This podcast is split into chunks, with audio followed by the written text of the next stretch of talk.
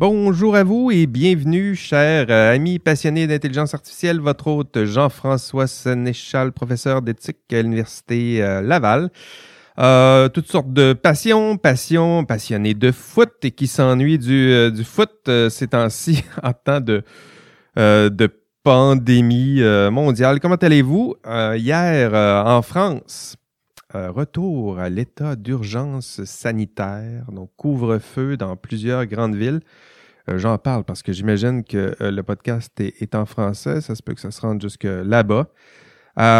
Québec, Montréal, toujours en zone rouge. C'est comme ça qu'on les nomme à Québec. Confinement, donc toujours 14 dodo. On attend, là, il faut éviter les, rassemblements, qu'ils soient privés ou professionnels. Euh, je sais que peut-être que vous allez écouter euh, ces, épisodes avec un décalage, mais en même temps, il faut un peu documenter ce qui est en train de, se passer. C'est assez, c'est assez unique euh, ce qui se passe. donc peut-être qu'en ce moment là, au moment où vous allez écouter les, épisodes, peut-être qu'on a un vaccin là, puis qu'on peut enfin aller les 80 000 personnes au Stade de France ou 21 000 au, au Centre Bell. J'en doute mais euh, disons, en tout cas, pas avant l'été 2021, euh, très certainement. Mais donc, euh, pandémie mondiale oblige. Mes collaborateurs aujourd'hui seront à distance. La première, ne vous fiez pas à sa face. Eve Gaumont, spécialiste en droit et en intelligence artificielle. Et là, tu te rappelles-tu pourquoi je dis ça, Eve? Ben absolument, absolument. Pourquoi tu disais ça? J'ai fait une blague. J'ai fait une blague que j'avais un. T'es maladroite. Un... Oui, j'avais un look de, de, de, personne bien organisée et bien rangée, mais j'avais les mains euh, les mains pleines de pouces. Alors que je surfais sur la sur ma sur mon look de, de, de jeune fille bien propre pour euh, camoufler le tout. C'est ça que j'ai gardé en tête. Ne vous fiez pas à ma face. Je me dis, bon, qu'est-ce que qu'est-ce qu'elle veut dire par là? Je pense que c'est ça, c'est l'idée de derrière cette face-là de, de, de, rigueur et euh, élégance et, sérieux. il y avait une, jeune étudiante euh, parfois maladroite. C'est ce que c'est ce que j'ai compris. Euh, le deuxième, bienvenue, euh, Eve. Le deuxième, il porte son vélo sur son dos pour éviter que ça nuise à sa moyenne de vitesse. Sais-tu pourquoi je dis ça? Je suis pas sûr de savoir pourquoi. Ben voyons, tu te rappelles pas de ça? Tu sais, quand tu te promenais avec ton vélo avec la roue d'en avant, là, levé, là, tu nous disais, faut pas que ça nuise. Ah! C'est quoi cette histoire-là? Ouais, ok. Oui, ah, ah, ben, c'est parce qu'il y a un capteur de vitesse, puis j'ai une moyenne. Fait que là, quand je roule en trop bas, ben, ça la scrape la moyenne. Là, juste le simple fait de déplacer un peu ton vélo, euh, tu voulais surtout pas que ben, ça. Je m'arrange pour pas que le capteur euh, détecte une vitesse trop basse. Pour ça. Stratégie. très stratégique. Peu utile, un vélo sur le, dos, par contre. Là, mais... Euh. Ouais, mais c'est les, nouveaux capteurs, maintenant, ils, ont adapté, quelque, ils ont intégré quelque chose pour faire ça. Là. Moi, c'est parce que mon vélo, il, était, il avait comme une, je pense, une dizaine d'années. Fait que là, j'ai changé de capteur et je fais plus ça. J'ai arrêté ça. Bon, il faut arrêter ça. OK, aujourd'hui, euh, retour, donc débriefing, une rencontre fort instructive avec euh, Justine Dima.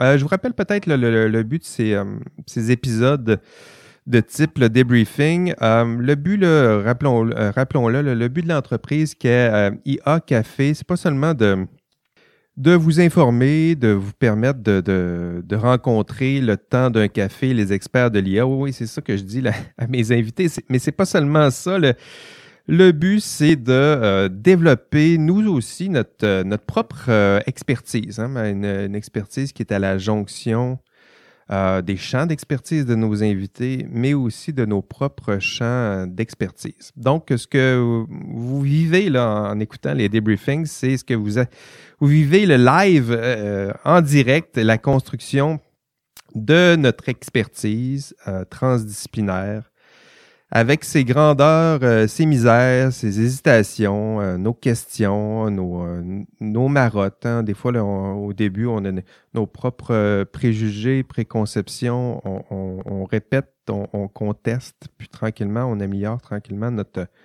notre champ du savoir. Donc, pendant ces, ces épisodes, oui, nous analysons le discours des experts, mais on, on, tente surtout de, de réfléchir à voix haute, en improvisant un peu, en tirant des, euh, leçons et en tentant tranquillement d'arrimer nos, euh, ben, nos champs d'expertise avec ce nouveau champ d'expertise qu'est euh, l'intelligence euh, artificielle.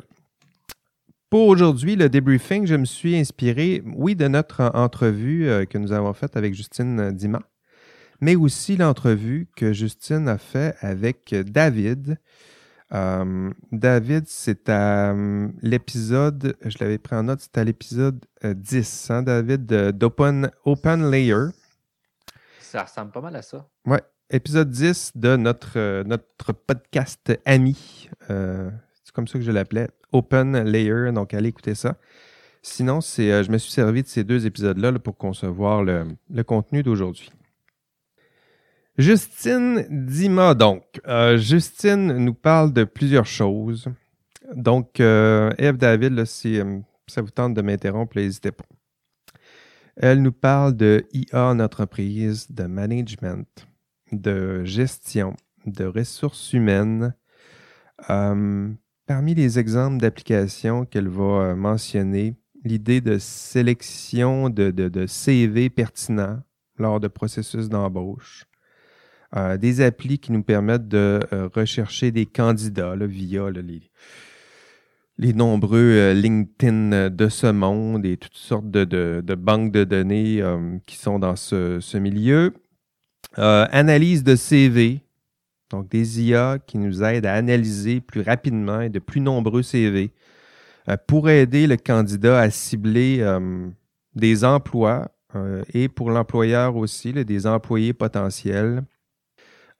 Suggérer, ça c'est un autre exemple qu'elle donnait, suggérer des réorientations de carrière en fonction des nouvelles compétences acquises. Donc des IA qui, épluchent les CV, les CV en construction, puis tranquillement qui, des, des, IA qui peuvent euh, proposer euh, des nouvelles, pas des nouvelles compétences, mais des, nouvelles, euh, des nouveaux emplois, peut-être, étant donné qu'il y a des nouvelles expériences puis des nouvelles compétences qui s'ajoutent progressivement à ces CV qui sont là en ligne et qui résident dans certaines banques de données.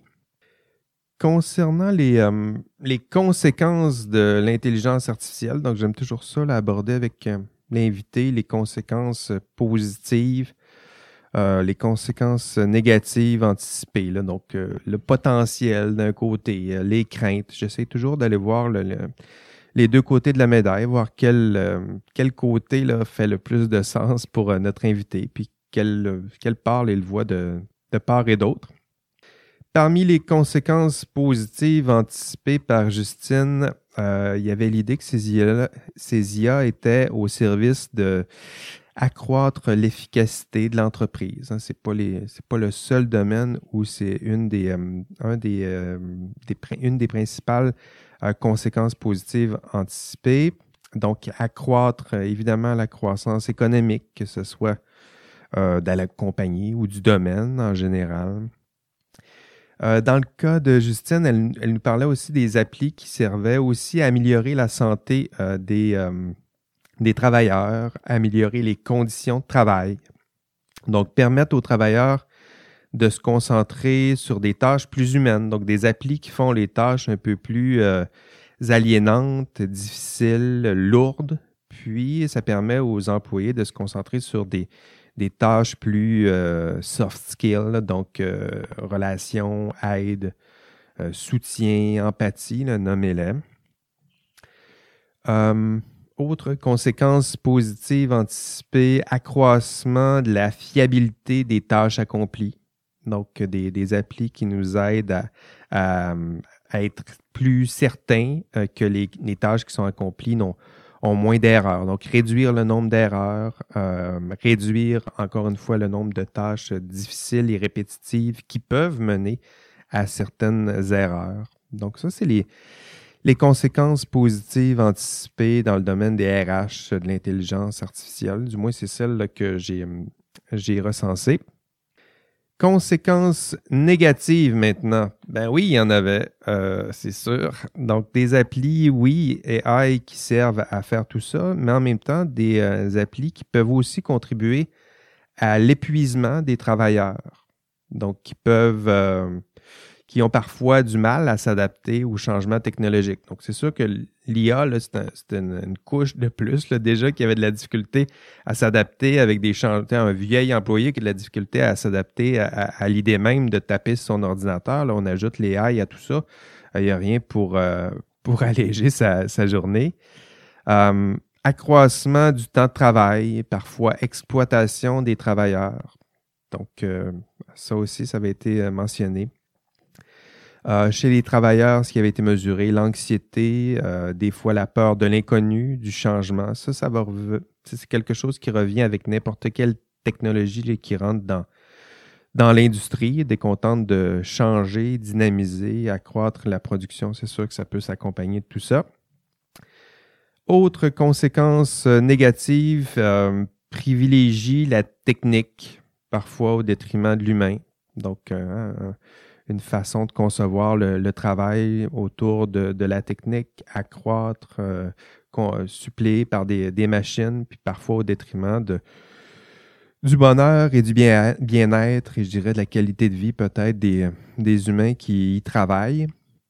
Euh, elle mentionnait aussi des risques en matière de confidentialité. Ça, c'est des, des risques qui semblent trans-domaines. On, on, les retrouve euh, la protection des données confidentielles, protection des données euh, sensibles. Euh, d'ailleurs, Eve, en, matière de, droit du travail, j'imagine qu'il y a des lois, des normes, des, des règles peut-être qui, qui balisent tout ça, qui empêchent les abus, qui protègent les, les travailleurs. As-tu pensé à... Ça t'a-tu fait réfléchir à tout ça, l'idée de on a beau dire que les, travailleurs, les peuvent nuire à, leurs droits, mais j'imagine que le droit a aussi des, des, outils pour protéger les, euh, travailleurs. Est-ce que c'est un, un, axe de réflexion qui, t'intéressait, euh, ben, c'est certain que tous les, toutes les questions, quand on s'est intéressé à la question des, biais, puis ça semblait être l'une des principales problématiques euh, qui, qui, qui émergeaient, ben, ça, ça, soulève des questions qui ne sont pas du tout nouvelles. Évidemment, euh, c'est pas, pas, pas depuis qu'on a mis un algorithme dans, dans, dans, dans cette histoire-là que, on, que miracle, c'est la première fois qu'on entend parler de discrimination.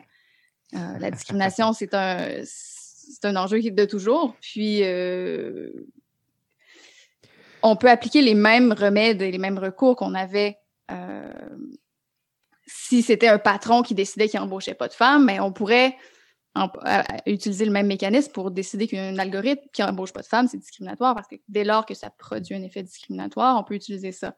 Par contre, si quand on vient aux, normes du travail, aux lois, au code du travail, euh, rapidement comme ça, je ne vois pas nécessairement euh, de puis, puis c'est vraiment pas mon champ de spécialité là.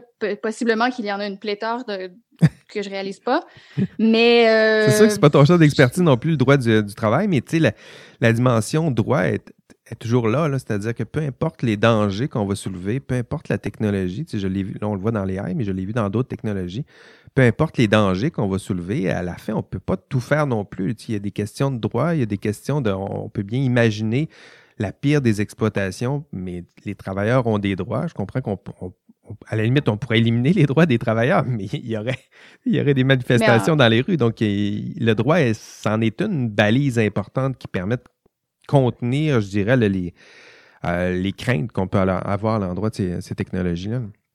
Oui, puis là, tu vois, en, y repensant un peu plus, oui, il y a, aussi santé mentale, enjeu de surveillance, enjeu de droit de déconnexion, tout ça. Euh, c'est des questions qui sont hyper d'actualité, euh, particulièrement avec le contexte pandémique. Euh, surveillant, il y a des employeurs qui, puis on le voit aussi beaucoup auprès des étudiants, par exemple, des examens qui sont faits sous caméra, 100% pas le droit de sortir, pas le droit de bouger, des gens qui se font. Ben j'ai vu des examens du, des examens du barreau aux États-Unis. des gens qui perdent leur, leur, leur champ. Tu sais, c'est hyper stressant pour ces gens-là. Puis, ils font juste lire les questions à haute voix en regardant euh, admettons, puis l'algorithme reconnaît qu'il parle et donc qui possiblement triche et ils, sont leur, ils, coulent leur examen pour tricherie, ils peuvent pas nécessairement se réinscrire au barreau.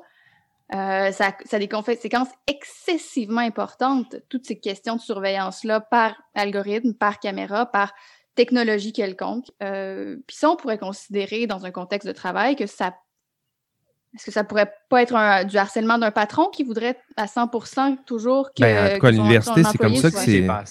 Vas-y, David. Ça me- ça- moi aussi, j'ai vraiment pensé à ce que tu viens de dire, que tu sais, justement, on a vu beaucoup dans- pendant la COVID euh, des apparitions de logiciels qui permettaient de littéralement tracker chaque petite chose qu'un utilisateur fait sur son ordi jusqu'à tout, tout, tout, tout faire, savoir c'est quoi son rendement, puis d'y proposer un rendement comparatif aux autres membres de son équipe. Je sais pas si c'est du harcèlement, genre axé sur la performance, dans le sens que si t'es pas bon, je te renvoie. Fait que t'as toujours peur de te faire renvoyer constamment puis d'être évalué. Euh, j'imagine même pas le stress, le stress psychologique que ça peut être pour ce genre d'individu-là. là.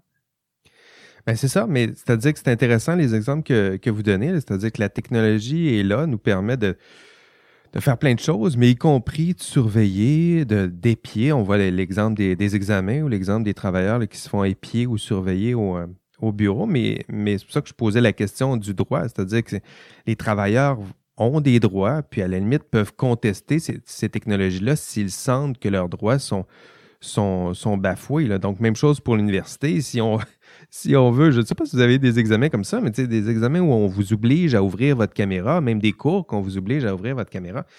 Ben oui, la technologie est là, mais en même temps, j'ai des droits. Puis si je veux être tout seul dans ma chambre chez nous sans que, le prof regarde dans ma chambre, je pense que j'ai quelque chose à plaider ici en matière de, de droit. Je pense que ça crée quand même beaucoup de préjudice aussi là, pour certaines personnes. là. Par exemple, mettons que j'ai pas de caméra parce que j'ai pas les moyens de me payer une caméra ça, parce ben que oui. je suis un étudiant qui a beaucoup de moyens. Puis là, il faut que j'achète une webcam, mon ordinateur est vieil, c'est pas une bonne résolution. Puis là, puis là, puis là, puis là, ben, j'avais déjà besoin d'acheter un ordi. Fait que tu sais, j'ai l'impression qu'il y a quand même des étudiants euh, en situation précaire qui sont encore plus dans une situation précaire. Puis que l'université, j'ai pas l'impression que- qu'elle s'est positionnée par rapport à ça. Puis moi, j'ai quand même un inconfort aussi. là. quand je disais, là, mettons, là, le message que la faculté de sciences et chimie a proposé par rapport à l'évaluation des examens, c'est quand même intense dans. dans tu sais, quelqu'un pourrait justement, littéralement, tu sais, faut, je peux pas être dans une pièce ouverte, faut que je sois dans ci, faut que je sois dans ça. Ouais, mais j'ai pas les moyens de me payer un bureau dans ma chambre. Je me suis, tu sais, Ben il oui, y a beaucoup ça. de conditions qui font en sorte que je me sens pas à l'aise de- par rapport à cette position-là venant d'une institution qui est censée avoir euh, de la réflexion d'enjeux. En tout cas, c'est des enjeux. C'est des enjeux très, euh, très con- concrets, tout ça. Puis on voit que la, ça, la technologie est là, elle peut nous aider. Euh, mais c'est ça, là, ça reste qu'à la fin, euh, les abus, là, le- les étudiants ont des droits, les travailleurs ont des droits. C'est pour ça que cette piste-là, elle, elle, elle reste euh, intéressante. Puis j'imagine qu'on va l'avoir aussi avec d'autres euh, d'autres invités. C'est-à-dire que peu importe les, les craintes, les craintes, il y en aura toujours, mais le- les droits qu'on a en ce moment, c'en est une balise importante pour nous, nous protéger des, des craintes qu'on peut. Si on a peur d'être réduit à l'esclavage, ben oui, je comprends que c'est une, une crainte, là, mais en même temps, on a des droits. Puis si on, on a vraiment peur, on peut encore engendrer des, de nouvelles lois pour nous protéger de ces, ces abus-là. Mais les, les lois très générales, les, nos droits, les, libertés, les grandes chartes sont là aussi pour protéger, peu importe la, technologie qu'on va mettre en place. Mais il faut quand même se rappeler qu'en matière de travail, c'est toujours des né- négociations qui sont pas faciles. Euh, Instaurer du droit très, euh, très en faveur des travailleurs, ça ré- récolte quand même certaines oppositions du milieu euh, plus euh, patronal, Oui, c'est vrai. sans vouloir rentrer dans un, dans un débat trop, euh, trop, trop syndicalo, anarcho-syndicaliste, mais quand même, euh, somme toute, c'est pas ce sont des lois qui sont pas faciles à, à, à- à modifier les, les lois du travail. C'est vrai, c'est vrai. Tu fais bien de mentionner cette, cette tension-là parce qu'on la sentait aussi avec ce débat-là. Tu sais, c'est AI, euh, travail, puis tout à coup, on sentait que l'AI pouvait facilement être au service plutôt du côté patronal, puis euh, dans le côté des craintes, il y avait des craintes, des craintes pour les travailleurs. Donc, on est dans cette, euh, cette, cette bonne vieille là, dynamique-là. On n'y on y échappe pas. On réinvente, réinvente toujours pas la roue. non, pas, pas cette année. Euh, côté des, euh, des billets, tu as mentionné les, les billets tout à l'heure, Eve. Euh, oui, Justine parlait des, euh, des billets. Euh, J'ai fait une recherche, moi je me suis amusé un peu sur les principaux biais lors des, du processus d'embauche. Tu sais, parce qu'avant de dire c'est quoi les biais des AI, il faut voir c'est quoi nos biais humains lorsqu'on fait des, des embauches. Puis j'ai pas eu le temps de, de discuter de ça avec, avec Justine. Mais euh, lorsqu'on regarde euh, le, principal biais qui était cité dans les études que j'ai pu consulter, c'était le biais, ils appellent ça le biais de similarité, c'est-à-dire que euh, on a tendance puis c'est encore plus, plus évident lors du, processus d'embauche, c'est qu'on a tendance à juger plus favorablement des, des, personnes qui nous ressemblent. Donc, euh, c'est pas, pas une surprise, là, mais on aime mieux les personnes qui nous ressemblent. OK? Donc, euh, la, contrepartie de tout ça, c'est qu'on a tendance à juger ben, défavorablement des personnes qui nous ressemblent pas. Donc, on a tendance à s'associer à ceux qui. Ah, j'ai entendu un son. C'était quoi ça? Je sais pas, j'ai entendu son. Courriel de quelqu'un, je pense. C'est peut-être moi. Donc, on a tendance à s'associer à, ceux qui nous ressemblent, puis à, nous distancier de ceux qui, ben, qui nous semblent différents. Donc, c'est toutes des catégories qu'on construit, là, mais dès lors qu'on a une catégorie qui est en fonction, je sais pas, du sexe, de, l'apparence, de la classe sociale, de la couleur, ben, tout à coup, on se met à se rapprocher des gens qui. C'est un biais, là. Donc, c'est pas intentionnel, mais malgré nous, on se rapproche des gens qui, nous ressemblent, puis on va s'éloigner des, des gens qui nous ressemblent un peu moins. Il y avait un exemple que dans un des textes, il dit euh, si vous arrivez à un processus d'embauche, puis que les trois hommes assis à la table sont chauves, puis que vous avez des cheveux, que vous êtes une femme, courez, courez de là. C'est à, à, ce point-là. Là. Donc, euh, et si vous êtes un homme, ben, courez, vous lui disait, vous pouvez vous faire raser le coco, là, si vous le savez, là, ça, ça, peut, ça peut aider, du moins, il y a un biais favorable dès lors que tu ressembles un peu à ceux et celles qui, euh, qui sont dans le processus d'embauche. Euh, D'ailleurs, j'aborde ça dans, dans, mon cours, puis pour m'amuser un peu, je, je, laisse mes étudiants jongler avec ce genre de, de concept-là. Les, les, les, biais, on les voit, on les voit en éthique. Puis je leur dis toujours, ben, le danger avec les biais aussi, c'est de, de reconnaître qu'il existe chez l'autre, mais pas le reconnaître qu'il existe chez soi. C'est-à-dire que c'est les autres qui. Ouais, je comprends ton histoire de biais, mais moi, je suis un peu à l'abri de tout ça. Puis je leur, dis toujours, mais c'est ça que vous pensez à l'abri de ce biais-là, mais je vous ferai remarquer que sur, sur 30 équipes dans mon cours, là, dans des, des travaux d'équipe, il y a, euh, j'ai calculé encore cette année, il y en a 28 là, du type euh, je m'appelle Joe Tremblay, puis j'aime jouer au hockey. Puis il y a six équipes là, du type euh, je m'appelle Ahmed, puis j'aime un peu plus le foot. Puis il y a toujours deux équipes de filles aussi. Donc, euh, tu sais, on, on, pense être à l'abri de ces biais-là, là, mais dès lors tu laisses les gens un peu libres, puis ils ont juste accès au nom. Là. Souvent, c'est des, des biais de similarité. Souvent, ils n'ont jamais vu la personne, ils n'ont pas encore vu les avatars des personnes, mais juste par le nom, quand ils constituent, c'est eux qui sont libres de constituer les équipes. Donc, tranquillement, on se retrouve, on se retrouve avec des, belles équipes qui reflètent assez bien ce, biais de, similarité-là. Donc, nous avons tendance à, nous associer à ceux qui, euh, qui, qui, nous ressemblent. Il y en a qui appellent ça la façon la plus savante, si vous cherchez du, du, du texte ou des, des, des, textes à ce sujet, ils appellent ça les biais d'accentuation intercatégorielle. Donc, accentuer l'intercatégorie, puis le biais d'homogénéisation intracatégorielle. On essaie tranquillement que notre groupe soit de plus en plus homogène et petit et du même, puis tranquillement d'écarter les gens qui nous semblent euh, différents, les gens qui nous semblent, c'est ça, on a constitué des catégories, puis tranquillement on écarte ceux et celles qu'on pense à l'extérieur de nos propres catégories. Donc ça, c'est ce euh, c'est ce qui se passe, mais j'imagine que euh, les biais sont là. Euh, je pense que euh, c'est Madame Degan qu'on va voir dans le, prochain épisode qui, elle, nous disait, les biais, les, AI ont des biais, mais il n'y a, pas pire monstre que des humains. C'est-à-dire que les humains, ils en, ont plein. Donc, j'imagine, David, techniquement, est-ce que tu as déjà pensé ou discuté de ça avec tes, tes? Comment on, comment on peut faire, une fois qu'on a constaté qu'il y avait des biais, comment on pourrait s'y prendre pour corriger techniquement ces biais-là. C'est-tu possible, ça? Euh, il y a des méthodes qui existent.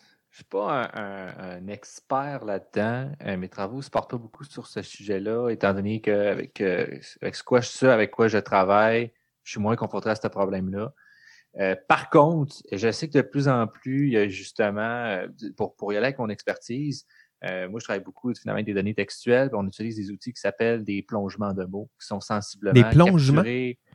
Ouais, plongement de mots. En anglais, word embedding, puis une traduction euh, en français qui est plongement de mots. Eh qui est finalement dire euh, un mot je peux le représenter de façon vectorielle dans un espace comme pour pouvoir faire des manipulations mathématiques, finalement, c'est ça l'objectif.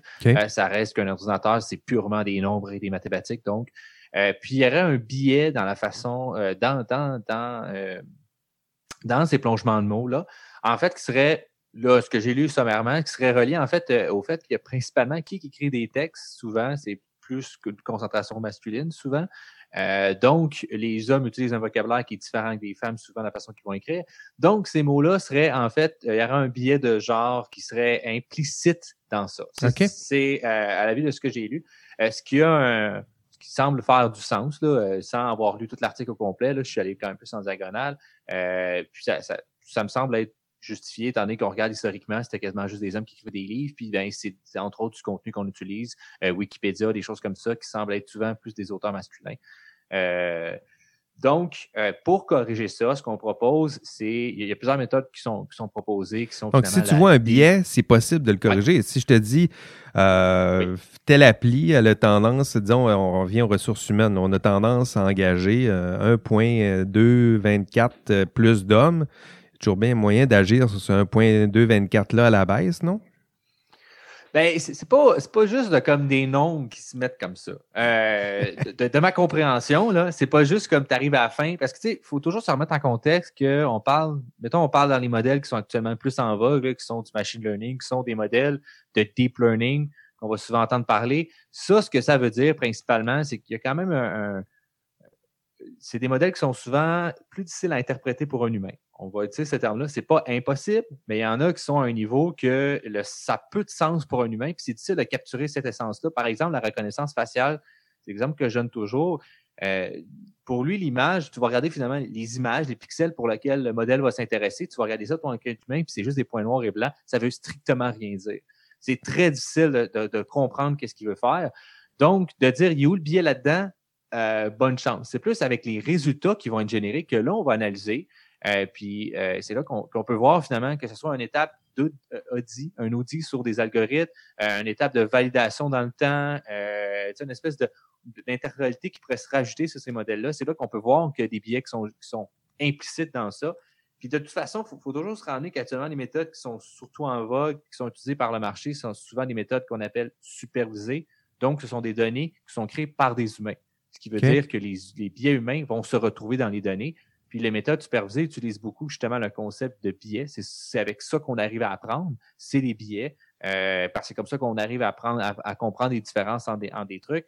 C'est sur là-dessus que la théorie repose quand même beaucoup. Euh, donc, s'il n'y a pas de biais, il n'y a pas vraiment d'apprentissage dans, dans ce modèle d'apprentissage-là. Il y a d'autres modèles qui permettent d'aller chercher d'autres choses. Donc, euh, je t'ai rendu où? Je t'ai dit, oui, c'est ça, les biais. Euh, il y en a, euh, il y en a qui sont moins néfastes que d'autres. C'est surtout quand on va s'intéresser au genre, euh, discrimination par rapport euh, à l'ethnie, euh, la religion. ben oui, c'est vrai. qui peuvent créer les revenus aussi. Donc, il y a différentes méthodes qui, entre autres, par exemple, de dégenrer, si on veut. Par exemple, j'ai des données des CV féminins, des CV masculins, puis je swap le genre. Fait que je donne une mauvaise information à mon modèle pour lui dire ça, ça devrait être un féminin, mais je te dis que c'est un masculin. OK. Essaie de plus faire la différence par rapport au genre, mais par rapport au contenu. C'est des méthodes qui existent. Il y en a d'autres qui peuvent être utilisées. Fait que finalement, c'est un peu de créer de la confusion autour de variables qu'on ne voudrait pas que le modèle utilise pour faire, pour euh, finalement faire sa catégorisation. Euh, par exemple, il y a des, parce que des fois, les modèles peuvent utiliser des variables pour catégoriser, euh, pour finalement arriver à une conclusion. Euh, qu'on ne s'attendait pas qu'elle ait Par exemple, il y, a un, cas qui est arrivé que c'était sur des, photos. Puis, ben, il y en avait qui avaient pris le jour et la nuit. Fait que le modèle avait juste fait Ah, c'est photo jour, c'est la classe A, c'est la, photo de nuit, c'est la classe B. le modèle n'a pas appris qu'est-ce qu'il voulait.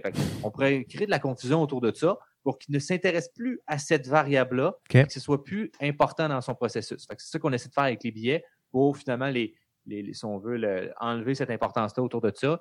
Mais je pense que ça va être euh, le nerf de la guerre dans les prochaines années, parce que si on veut utiliser l'intelligence artificielle dans beaucoup de contextes, ce problème-là doit être adressé. Que ce soit en assurance, en ressources humaines, euh, dans d'autres applications qu'on pourrait penser, il faut qu'on adresse ce problème-là.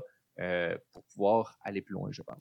Mais c'est ça qui est intéressant, me semble, avec ce, ce débat-là, c'est que ça, les biais ont toujours existé, c'est-à-dire qu'on les a pas, on les a pas inventés, mais là, on a des, des, des machines qui nous permettent de, de nous les révéler peut-être avec euh, encore plus d'acuité. Là. Il est in your face. Là. Vous pensez que vous n'avez pas des biais, il y en a un. Là. Puis voilà à quoi ça ressemble, puis voilà comment on pourrait peut-être le, le, résoudre. Je pense que le, le défi, c'est davantage de le, de le mesurer, de l'identifier, de le reconnaître puis éventuellement, on peut mettre en place des, des outils pour, pour agir sur ces, ces biais-là. Je pense que c'est plus l'idée. Oui, je pense que ça pourrait mettre dans. Oui, vas-y. Vas-y, euh, ben, en fait, je poserais une question. Euh, je rebondirais sur ton exemple, David, de, des tanks le jour et la nuit. Oui, c'est ça, c'est des tanks, c'est les photos. Là. Mais, tu sais, ça, c'est une chose. Ça, c'est une forme des de quoi t'appelles des tanks? Euh, ben, des, des, des, des, chars d'assaut. Ah, ah. Les photos, c'est des photos de chars d'assaut que l'armée avait pris. Euh, J'avais pas juste pas dit char d'assaut, mais c'est des photos de jour et nuit de char d'assaut. En fait. OK. Mais c'est ça. Ouais, dans le fond, c'est ça. C'était comme les chars d'assaut. On tu reconnaissais les chars d'assaut américains s'ils étaient pris de jour, puis les chars d'assaut russes s'ils étaient pris le soir, genre. ou quelque chose du genre. Euh, puis là, ben, c'est clairement un billet de données. C'est juste que l'informaticien ou le, gars qui a programmé ça, il avait, il avait comme pas vu les biais dans ces données, puis il n'y avait pas un, un, un échantillon de données, puis c'est pas, pas mon vocabulaire, mais un échantillon de données représentatif. Mais est-ce qu'il y a aussi une autre catégorie de données qui sont pas des... Tu sais, tu peux avoir les données les plus représentatives, les la meilleure qualité de données du monde, mais c'est la société en elle-même qui est biaisée, puis est-ce qu'on les traite de la même manière? Euh, c'est une excellente question. Euh, à ma compréhension, il y a beaucoup de, travaux qui commencent à se porter là-dessus. Parce que je pense que c'est un double volet. Il y a le volet aussi, quand même, comme tu soulèves le point, que la société génère des biais par euh, la construction sociale, comment on voit la représentation de l'homme et de la femme. Je pense qu'on embarque complètement dans un autre volet aussi. Mais, tu sais, sommairement, euh, tu sais, il y a il y a un comportement qui est attendu différent d'un homme et d'une femme en général la société. Donc, ça va se refléter, que ce soit, mettons, une montre intelligente, ça va se refléter quand même dans les données qui sont, qui sont générées par cette montre-là, parce que j'ai pas le même genre d'activité qu'une femme. Donc, il y a quand même, il y a un biais qui va être induit à travers ça. Fait que comment on adresse le problème? Je pense que c'est une, très grosse question euh, qui, qui, va être à répondre dans le futur, puisqu'on est encore au balbutiement de tout ça.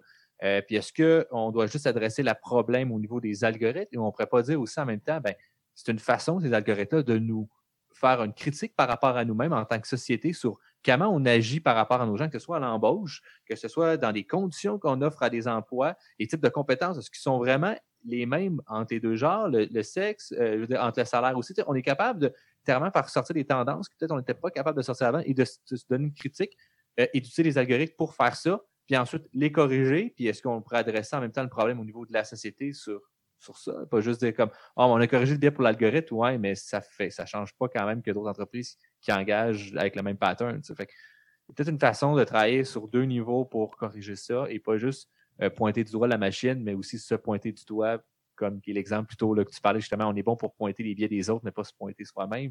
Ben, l'algorithme peut faire entre autres ça, justement. Là, il peut nous pointer nous du doigt et dire qui a fait ça.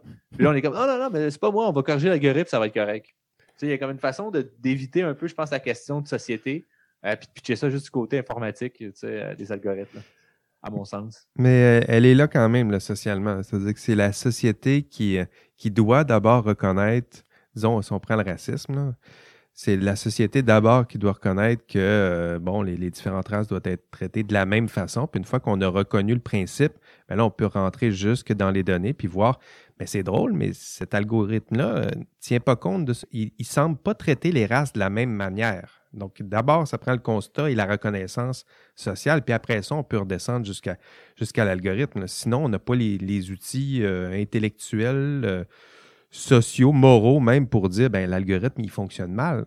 C'est socialement que ça, se détermine d'abord. Puis après ça, on peut sauter dans, dans les données. Euh, un autre thème que je voulais aborder, c'est celle, bon, euh, c'est sûr qu'elle parle de hum, la difficulté, euh, Justine parlait de la difficulté d'éduquer les, algorithmes, puis donc ça m'a fait réfléchir à toutes sortes de, choses, c'est-à-dire que la question de l'éducation est, ben là aussi avec les humains. C'est-à-dire qu'éduquer des algorithmes puis éduquer des humains, il y a, des parallèles qu'on peut faire. Donc, les algorithmes sont. Comment on les éduque? pour l'instant, on les éduque surtout en fonction de ce que nous sommes. Donc, ça, reflète un peu, ça reflète euh, ce, qu'on est. Ça nous renvoie une image miroir. Puis, il y en a d'autres qui disent, ben, on ne devrait pas juste les, programmer en fonction de ce que nous sommes, mais, aussi en fonction de ce qu'on souhaite être. Donc, euh, des algorithmes qui ne nous renvoient pas juste notre image, mais qui seraient capables de faire peut-être encore mieux que nous. OK? Donc, on les éduque, on les éduque en, en demandant, c'est ça, d'apprendre à partir de nos, nos décisions, nos jugements.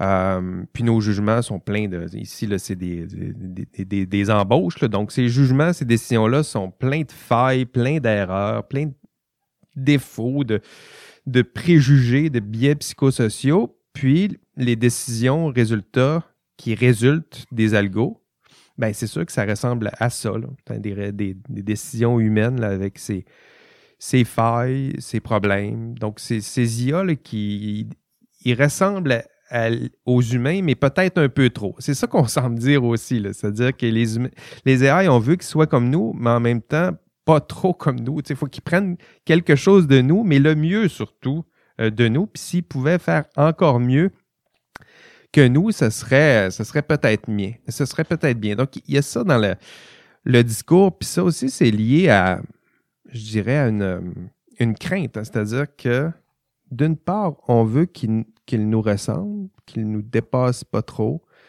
qu'il copie un peu ce qu'on est, puis ce qu'on fait, puis le genre de décision qu'on prend. Puis en même temps, lorsqu'on regarde les décisions qu'on prend, sont pleines, sont pleines de, failles, de, problèmes. Puis là, on demande aux AI de faire peut-être un peu mieux que nous, mais si, si on continue de demander toujours aux AI de faire un peu mieux que, que nous, ben, idéalement ou typiquement, à long terme, ils vont nous dépasser. Puis ça, ça fait partie des autres craintes, là, qui, ceux qui, qui, qui, qui trippent là, sur la singularité puis tout ça, là. C'est ça, cette autre tendance-là. là. Donc, elle, est là quand même dans le discours sur, euh, sur l'éducation des, des algorithmes. Faire en sorte que les algorithmes copient un peu ce qu'on fait, ce qu'on dit, ce qu'on décide, puis en même temps, peut-être faire encore mieux que ce qu'on fait, dire mieux ce qu'on dit, calculer mieux que ce qu'on fait, puis éventuellement, c'est sûr qu'elle va finir par être mieux que nous, là. Techniquement, là, est-ce qu'on est-ce, est-ce que c'est possible de dépasser les euh, que ces AI-là nous dépassent si on continue de les, éduquer de cette façon-là, ou on devrait se contenter de lui dire euh, ben, fais juste euh, plagier ou fais juste copier nos, nos comportements, va pas trop loin, fais ce qu'on fais ce qu'on fait, fais-en pas trop. Vous comprenez un peu où je m'en vais avec ça, techniquement, puis juridiquement aussi, comment qu'on peut le. Est-ce qu'on doit les contenir? Obliger ceux et celles qui programment des AI à faire en sorte que ça ressemble vraiment à des comportements humains avec nos grandeurs et misères ou tranquillement, on, pourrait tolérer qu'ils fassent un peu mieux, un peu plus vite, un peu plus fort, un peu plus loin? Moi, euh, tu sais, je sais pas à quel point la, là, je, réfléchis, mais je sais pas à quel point la métaphore ou la comparaison entre l'humain et la machine est. C'est sûr que si on, on a l'impression qu'on reproduit l'intelligence, on peut avoir une crainte. Mais si on fait juste reproduire des micro-tâches, moi, je me réveille pas la nuit pour me pour capoter parce qu'une cloueuse, ça cloue, ça cloue plus vite puis ça cloue mieux que moi. Fait que, tu sais, je me réveillerai pas, possiblement pas non plus la nuit. Je me réveille pas non plus la nuit pour me dire qu'une calculatrice, ça fait des meilleures multiplications que moi. Puis, tu sais, ça, c'est une tâche qu'on attribue à l'in- à, à- à l'intellectuel quand même. c'est pas qu'une tâche matérielle. Calculer, c'est aussi intellectuel. Je pense que tant qu'on demeure dans des, des tâches précises, la- la- l'accomplissement de petites tâches, euh, ça me dérange pas, moi, que, qu'on- que, soit meilleur que moi. Puis à la limite même, euh, je m'interroge à savoir si. Puis je suis consciente que le, travail informatique se fait sur les deux tableaux, mais est-ce que c'est vraiment plus intéressant d'apprendre à un, un IA à être non biaisé ou à être transparente? C'est-à-dire que ça me dérange pas qu'elle soit tout à fait biaisée puis qu'elle reproduise exactement les mêmes biais que moi, mais si je suis capable de, lire les motifs qui ont mené à d- décision, puis de voir où sont les biais, ben, c'est une énorme avancée comparée à ce qu'on fait à l'humain où on sera jamais capable de voir. Ça va toujours être possible de le camoufler qu'il y a eu un biais qui me, qui, qui, qui- je dirais jamais que c'est parce que c'était une personne arabe qui s'est présentée devant moi que je ne l'embauchais pas. Je vais trouver mille autres raisons, mais si mon algorithme, lui, est transparent puis il dit, ben voilà où ça a chopé, voilà la raison pour laquelle on ne l'a pas embauché, ben c'est une avancée énorme, puis c'est mieux, puis on, on va, l'IA va être meilleure que l'être humain et ça va être positif. Et je crois pas qu'il faudrait s'en offusquer nécessairement. Ben, je pense que ça, ça, ça recadre aussi. C'est-à-dire qu'ils vont faire mieux, mais dans certains domaines précis, cumulatifs. Mais à la fin, je pense l'inquiétude, c'est qu'on veut pas que ça dépasse le cumul de ce qu'on peut faire ou certaines fonctions, on veut peut-être les réserver. Je pense que c'est plus de cet ordre-là. On veut que on veut qu'elle cloue plus vite que nous, mais on veut pas nécessairement qu'elle décide euh, de nous euh, qui va nous opérer, comment, tout ça. On parle de la, santé, qui va nous embaucher, au nom de qui, au nom de quoi, au nom de quelle valeur. Fait que c'est bien, ça, ça recadre un, peu là, ce qu'on ce qu'on souhaite. Techniquement, toi, David, c'est quoi que tu, tu voyais là-dedans? Ben, il y a beaucoup de choses. Euh, pour continuer un peu sur ce qui a déjà été dit, je pense que tu as vraiment un point intéressant de pouvoir dire qu'on qu'un AI va pouvoir dire exactement des motifs, d'arriver à un, optimum parfait de dire là, bon, les AI, on la comprend de 100 du début à la fin, on sait pourquoi la décision a été prise. ça permet, je pense que euh, de pouvoir vraiment quantifier aussi l'impact que ça va avoir sur les gens. Euh, parce que comparativement, je pense à un humain, un AI, la façon que je pense beaucoup qu'on la voit, c'est qu'elle peut tellement être scalable, atteint un niveau de, productivité, si on veut, qui est, qui est très difficile à imaginer, qu'elle a une influence sur beaucoup, beaucoup de gens, qui peut euh, vraiment changer la vie puis avoir beaucoup d'impact, alors qu'un humain n'a peut-être pas cette même euh, possibilité-là ou cette même option-là d'atteindre ce niveau-là. Fait que, comme pouvoir pointer du doigt, euh, de ne pas être sans impunité. Je pense qu'il y a une négation qui n'est pas correcte, mais d'une impunité de l'AI, je pense que c'est ça qui fait peur un peu, puis qui amène à ce qu'on parle de la singularité, c'est que l'AI, ben, qui va pouvoir y taper dessus, même si n'est pas rendu un point de singularité, peut-être, là, qui, qui peut dire, mais oui, mais là, moi, je n'ai pas été engagé, parce qu'il y a eu un cas, si je me trompe pas de ça, que j'ai lu, je crois, je ne me rappelle plus qui a parlé de ça, mais j'ai déjà discuté avec ça, c'est justement un jeune qui n'avait pas. Euh, Hmm, en fait, je pense que je mélange deux choses, mais il me semble que c'est un, Je pense que c'est toi qui m'avait parlé de ça, de la personne qui est allée en, cours, puis qui est décédée finalement, puis elle a essayé d'avoir un travail, puis euh, en cause finalement d'un système de détection euh, automatique euh, sur des offres d'emploi. Je ne sais plus c'est toi. En tout cas, quelqu'un m'avait parlé de ça, des offres d'emploi finalement dans une banque qui était sélectionnées à travers ça par rapport à un, système automatisé, puis qui était toujours mis en, dernier plan parce qu'il y avait eu à quelque part, à un moment donné, une mauvaise entrevue. Puis là, c'était finalement une grosse banque centralisée qui ça a bousillé son, son, dossier. Mais ça a bousillé sa vie, puis il a fini par se suicider, le jeune. Euh, puis c'était allé en cours. Euh, puis c'est encore en cours, c'est son père qui a pris le dossier. Fait il y a un impact réel sur la vie des gens. Puis c'est difficile de pointer du doigt c'est la faute de qui. Euh, autant l'humain que je pense la machine dans ce cas-ci. Je pense que c'est un peu ce sentiment d'injustice-là par rapport à la machine, ce sentiment d'impuissance-là qui amène, tu sais, qui est très véhiculé aussi par les films euh, de science-fiction, euh, qui amène une espèce de crainte de la machine, avec raison. Mais il y, a un talk que j'ai écouté avec David Lequin, qui est un très un chercheur en intelligence artificielle. Et dit le problème avec la sécurité, il faut comprendre que, bon, un, avant qu'on atteigne ce niveau-là, au niveau computationnel, la capacité de, calculer ça, on est très loin. On a réussi avec le plus puissant calculateur qui existe au monde, qui, est, finalement une ville au complet, qui est juste des ordinateurs, à faire l'équivalent d'une microseconde d'interaction du cerveau en termes de capacité, en termes de puissance de calcul à l'échelle, l'équivalent de 0,1 seconde de cette réflexion-là mentale en termes de puissance de calcul informatique. On est très loin d'un cerveau. Euh, fait que c'est très difficile. Ça a pris beaucoup de temps à le faire. C'est pas genre on a fait ça en une seconde, on a fait ça en plusieurs temps pour reproduire cette quantité de travail-là. Euh, fait qu'on est loin de ça. Puis si on arrive un jour à pouvoir créer un AI qui atteint la singularité, ben, on va pas en créer un autre qui va détruire cette première AI-là. Cette première AI-là. Fait que, on est ça. En tout cas, on commence déjà à penser à ce genre d'affaires-là.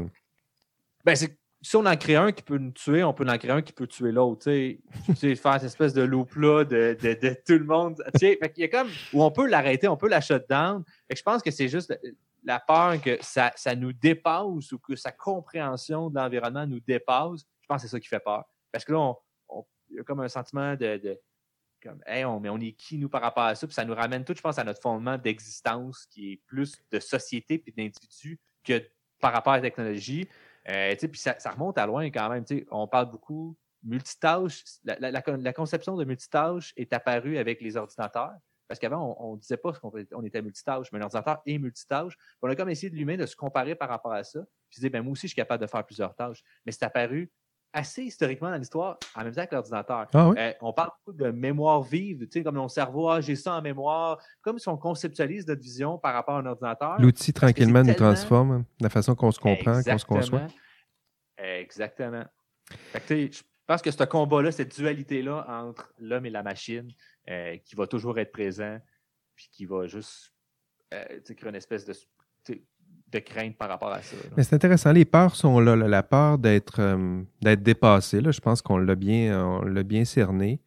Donc, elle est là dans le discours un peu, euh, de demander aux machines de faire un peu plus, un peu mieux. Puis ça se peut que dans les craintes, on dise, ben, faire un peu mieux, un peu mieux qui, puis un peu, un peu que moi, puis combien un peu mieux. Puis à un moment donné, la crainte, c'est la pente glissante. On a peur qu'éventuellement, ça se rende jusqu'à une intelligence artificielle qui est capable de, de, faire tout ce que je fais, puis là, de me tasser. Donc ça, c'est la, la peur d'être dépassé. L'autre peur, c'est la. Je dirais que c'est, euh, peut-être une des balises qui va revenir. c'est euh, la nécessité d'avoir. Euh, je pense que c'est l'automatisation de la décision qu'on, craint. un peu comme. Je pense une critique qui pourrait se comparer à la façon qu'on critique l'administration publique, là, où les, les procédures, procédures, toutes les décisions là, sont prises. On pourrait faire la même chose avec les RH puis les, les décisions. C'est-à-dire pourquoi on a choisi cette personne-là? Parce qu'il y a un système de, de, de, tri des, euh, des, CV. On rencontre même pas les personnes. Il y a des décisions automatiques par des fonctionnaires qui, bout à bout, prennent des décisions. Il y a personne qui est imputable. Tout le monde prend, participe au processus, mais personne se commet vraiment humainement. Puis surtout, personne va être là pour répondre s'il y a une erreur. Je pense que la crainte pour les AI, c'est un peu ça. C'est-à-dire que si quelqu'un, tu t'as mentionné ton, ta personne qui s'est suicidée à cause d'un un dossier d'embauche qui était complètement bousillé, ben, qui, à la fin, les décisions ont beau se prendre automatiquement, on beau, il va avoir une grande partie d'automatisation. À la fin, on va avoir quelqu'un qui va lever la main puis qui va dire Je pense que c'est un peu de ma faute. Je pense que c'est un peu de ma... On en a besoin dans le système. Je pense que ça va prendre ça. Là. Puis je pense qu'elle elle, a beaucoup dit aussi, euh, justement, Justine, à un moment quelque part, euh, par rapport à. C'est même actuellement, c'est un processus humain. C'est difficile de savoir pourquoi les décisions ont été prises d'embaucher ou euh, rejeter une candidature. Fait que là, si en plus on embarque un processus d'automatisation qui va vite, parce qu'il y a tellement de CV qui se transitent sur le marché, parce qu'avant, il fallait physiquement aller le porter à une place, donc il y avait un, temps nécessaire. Maintenant, je peux, je peux l'envoyer des centaines dans des banques de CV. Fait on atteint un autre niveau de, qu'on a besoin de faire la comparaison c'est là que ça devient difficile de naviguer à travers ça, je pense. Puis c'est ce sentiment-là de, On a dit le mot tantôt de transparence qui va être important, je pense, pour. Surtout quand la, vie. Tu sais, quand ça a un impact sur l'humain, il va falloir que ce soit transparent. Puis que je puisse à la limite pouvoir cliquer, savoir toutes les décisions, qu'est-ce qui ont permis d'arriver à ça. Puis qu'il y a une certification ou un audit qui est fait pour pouvoir dire oui, euh, ce qui est généré par ça, on peut dire pourquoi, comment, puis tu peux aller le consulter. On peut même le corriger au besoin. Exactement. Tu peux le critiquer, tu peux aller en. Il y a un processus qui peut se tourner autour de ça. À mon, je pense que c'est ça qui aurait plus de sens pour, euh, pour la société pour adresser ces problèmes-là et les craintes. OK. Euh, conclusion, euh, Eve et David, parce que, parce que le temps avance. Euh, donc, dans le discours de, Justine, à la fin, je demande toujours la question des, promesses. Est-ce que les AI remplissent leurs promesses? J'aime bien ça, voir où les chercheurs se, situent. Est-ce qu'ils pensent que les promesses sont trop ambitieuses puis qu'on est vraiment loin? Ou est-ce qu'on est pas mal rendu là? Euh, il y avait Justine, Justine, elle disait que bon, les IA restaient difficiles à intégrer au monde du travail. Ils ont toujours été difficiles. La technologie est difficile à intégrer au monde du travail. On regarde dans la santé avec les, les fax, il faut croire que c'est difficile, d'intégrer des nouvelles technologies euh, au travail. Les solutions, j'aime ça aussi les, aborder avec, euh, avec l'invité. Ces solutions, ben, il y avait l'idée de créer des.